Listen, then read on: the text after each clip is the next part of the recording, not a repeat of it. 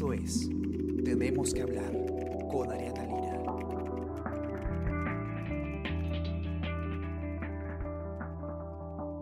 Hola a todos, ¿qué tal? Muy buenos días. Espero que estén comenzando su día de manera excelente. Yo soy Ariana Lira y hoy tenemos que hablar del nuevo, más que del nuevo ministro del Interior, de qué ha pasado con el ministro del Interior eh, que había designado Francisco Sagasti, porque exactamente 14 días, dos semanitas después de asumir el cargo, eh, el, ministro del Interior, Rubén Vargas, ha renunciado. Renunció ayer mediante una carta dirigida a la primera ministra Violeta Bermúdez y ha juramentado en su lugar el, general de la policía en retiro, Kluber Fernando Aliaga.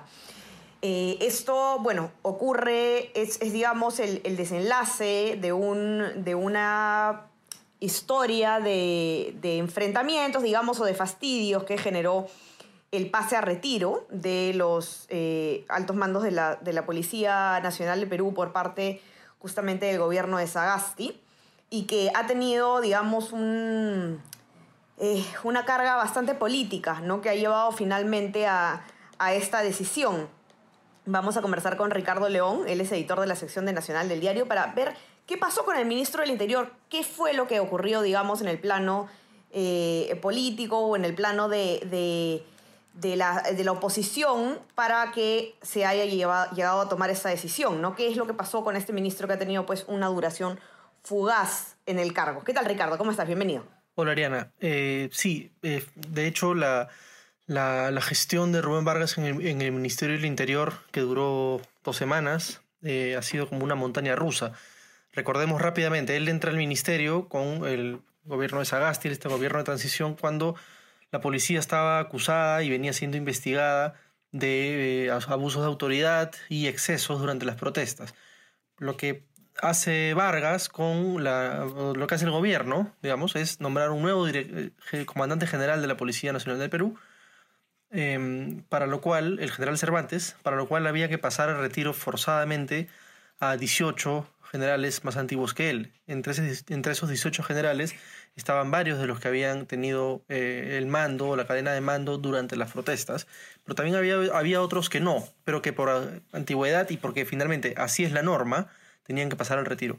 Entonces Vargas desde el día uno, desde el día uno en que, en que hubo este cambio, él se, tuvo una oposición muy fuerte en el cuerpo policial. Estos, los generales, lo saben los policías, los generales tienen mucha ascendencia en, en los subalternos, tienen mucha influencia además.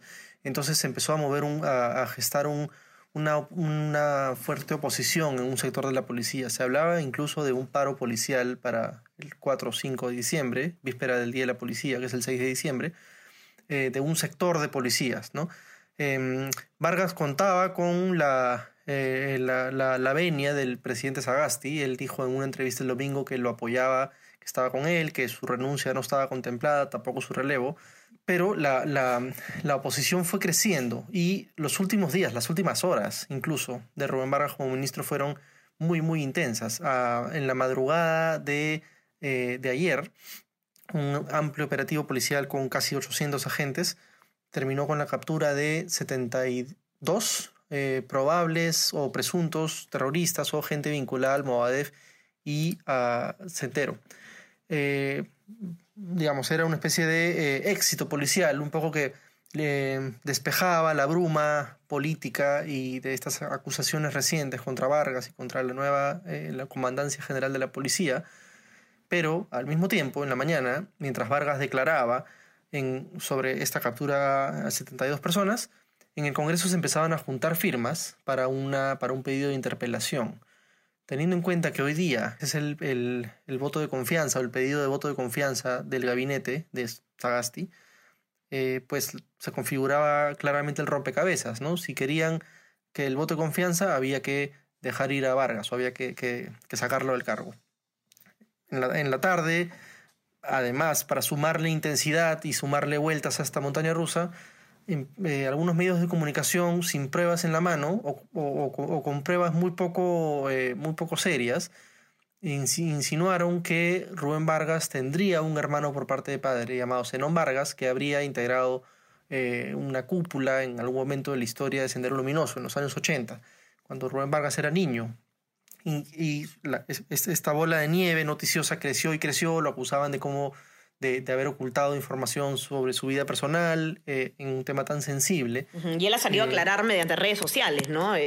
digamos con bastante énfasis. Él que es muy parco en, en, redes sociales, creó un hilo de Twitter donde él explica que más bien fue víctima de Sendero Luminoso. Su padre, que vivía en la Sierra Sur, tuvo que, que fue autoridad y estuvo amenazado, tuvo que refugiarse en algún momento de su vida en conventos y en templos y finalmente fugar a Lima. Su tía materna fue asesinada por Sendero Luminoso. Eh, Vargas tiene un hermano marino que también estuvo amenazado. En fin, negó los cargos, negó estas acusaciones, estas eh, malas informaciones o informaciones desviadas, eh, pero lo hizo después de renunciar. ¿no? Renunció apretado por las circunstancias, apretado por la presión política, apretado por la presión, por la presión de los policías. Y bueno, es el segundo ministro del Interior de menor duración en los últimos años. En los últimos 20 años, ¿no? Si, si no me equivoco, según una nota que tenemos en el diario. Claro, el tema de la presión política es bastante interesante, Ricardo, porque como decías, eh, claro, esto, digamos, este pedido de interpelación que empieza a, a, circularse para conseguir las firmas, ¿no? Porque no se había, eh, no se había aceptado, eh, se da, claro, justo un día antes de que la, la ministra, la primera ministra Violeta Bermúdez se presente a pedir el voto de confianza en el Congreso, ¿no? Que es algo que, recuerden, va a pasar hoy día, así que muy atentos. Hoy día se va a presentar la ministra, van a haber algunas preguntas de los congresistas, pero mañana se va a votar eh, si se da o no la confianza. Entonces, eh, claro, ocurre esto un día antes de la presentación de Violeta Bermúdez al Congreso y, y ¿qué había pasado durante, digamos, la jornada? Es que se había, digamos, corrido la, la, voz de que si es que no retiraban a Rubén Vargas del Ministerio del Interior, no se le iba a dar la, la, la confianza a la ministra por parte de algunas bancadas, Ricardo. Sí, exacto fue un, un, inicio de gestión desde el, desde el, primer momento hasta el último momento. Eh, la presión ha venido desde todos los frentes, ¿no? en un sector además que estaba en la mira de la opinión pública porque, como dije al inicio, eh, la policía, de hecho, los, los, cambios y la caída del, del breve gobierno de Manuel Merino provino de los excesos policiales que causaron la muerte de dos jóvenes durante las protestas. Entonces la policía tenía que hilar muy fino, el Ministerio del Interior tenía que que, manejarse con cuidado. Era un, era un, había un techo de vidrio muy sensible a, través del cual se estaban, se estaban moviendo. ¿no? Así es. Eh, y Ricardo, de repente como para, para terminar, porque en realidad eh, es un tema, digamos, eh, que, que, se, queda, se queda corto tanto como la gestión misma de, de Rubén Vargas, ¿no? Es este mega operativo con, con, el que él, digamos, clausura o termina su, su gestión contra, contra justamente contra, contra el terrorismo, ¿no? Y que no sé si nos puedes contar un poco sobre este medio operativo, si es que fue exitoso eh, y en qué queda, ¿no? ¿Qué fue lo que se logró? Sí, eh, inmediatamente da que pensar que justo en estos momentos se un operativo tan grande. Sin embargo, eh, sí es importante decir que hacía varios años se investigaban estos núcleos del Movadef que circulaban clandestinamente en Lima. No es que fueran a preparar atentados o acciones armadas em, eh, o, que fueran a, digamos, a tomar rehenes, no, no, iba por ahí, pero estaban formando pequeñas células, pequeños grupos para hacer vida política, eh, para reclutar o convencer a jóvenes y formarlos en, bajo las ideas em, trasnochadas de, del pensamiento Gonzalo, como se le llamaba en los 70s y 80s, a, a, lo que profesaba Ismael Guzmán, hoy preso por terrorismo y en cadena perpetua. Entonces, lo que, después de un seguimiento que duró cinco años, la policía se logró infiltrar en varias de estas reuniones clandestinas y se dio un duro golpe a este grupo que eh, ya estaba derrotado en lo militar, pero no estaba derrotado en lo político. ¿no? Em, no se capturó a todos, el cabecilla principal o la, principal cabeza de Movadef es Alfredo Crespo, eh, para más señas, hay abogado de Imael Guzmán, eh, él, los policías estuvieron en su casa, pero él no fue hallado. Es posible, de hecho está ahora prófugo, pero esto es un, mientras duren las investigaciones, que pueden ser hasta de 15 días, eh, se va a saber eh, a través de las pruebas que vayan saliendo quién era quién en este grupo. Así es. bueno, así que nada, Ricardo, eso ha sido, digamos, con lo que se ha cerrado la gestión de, de Rubén Vargas, fugaz gestión, dicho sea de paso, como hemos comentado a lo largo de este podcast. Vamos a ver qué tal eh, le va al, al reemplazo de Vargas. Eh, y bueno, ahora con mucha atención sobre lo que va a pasar en el Pleno el día de hoy, si bien no se va a votar, una, el, no se va a votar la, investidura del gabinete Bermúdez sí se, sí se va a exponer, eh, la, sí se van a exponer las, los lineamientos del gobierno y también se, va a, se van a hacer algunas preguntas por parte de congresistas.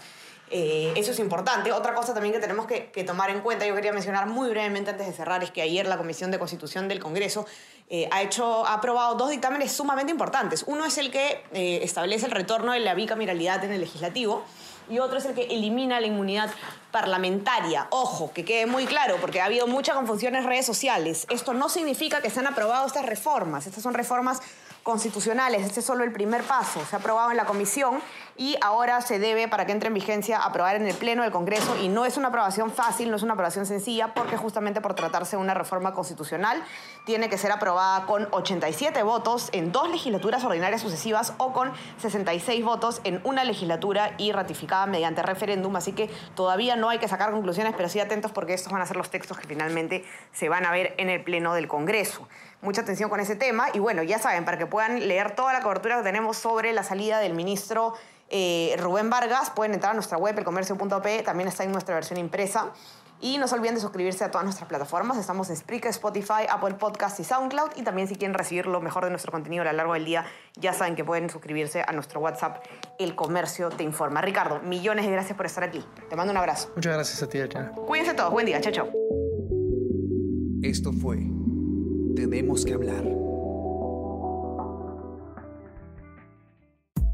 Esto fue El Comercio Podcast.